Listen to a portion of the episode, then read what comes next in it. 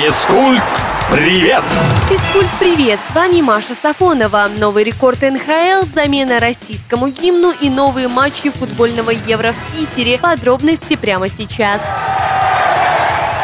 Еще три матча футбольного чемпионата Европы могут пройти в России, потому что ситуация с коронавирусом в некоторых странах Старого Света слишком нестабильна. Инсайдеры сообщают, что УЕФА планирует перенести игры из Дублина и Мюнхена в Санкт-Петербург. Северная столица нашей страны выбрана не просто так. Там изначально запланировано провести три матча группового этапа, а новые города УЕФА в список добавлять не хочет. Организация подобных встреч – дело непростое и не минутное, поэтому проще выстроить логистику в уже заявленном городе. Таким образом, в Питере вместо трех матчей ближайшего Евро может пройти целых шесть, что настоящий подарок для фанатов футбола. Турнир стартует 11 июня.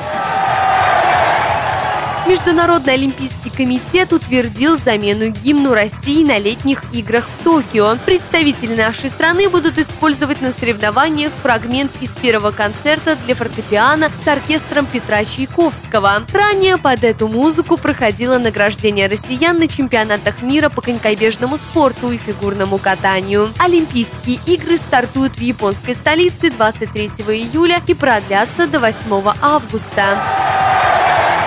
Невероятное достижение установил один из спортсменов Национальной хоккейной лиги. Канадский нападающий Патрик Марлоу 20 апреля провел свой 1768 матч в регулярном чемпионате НХЛ. Это абсолютный рекорд заокеанской лиги. Предыдущее достижение принадлежало другому канадцу. В 1980 году Горди Хоу провел последнюю игру в карьере, которая стала для него 1767. Таким образом, рекорд держался аж 41 один год.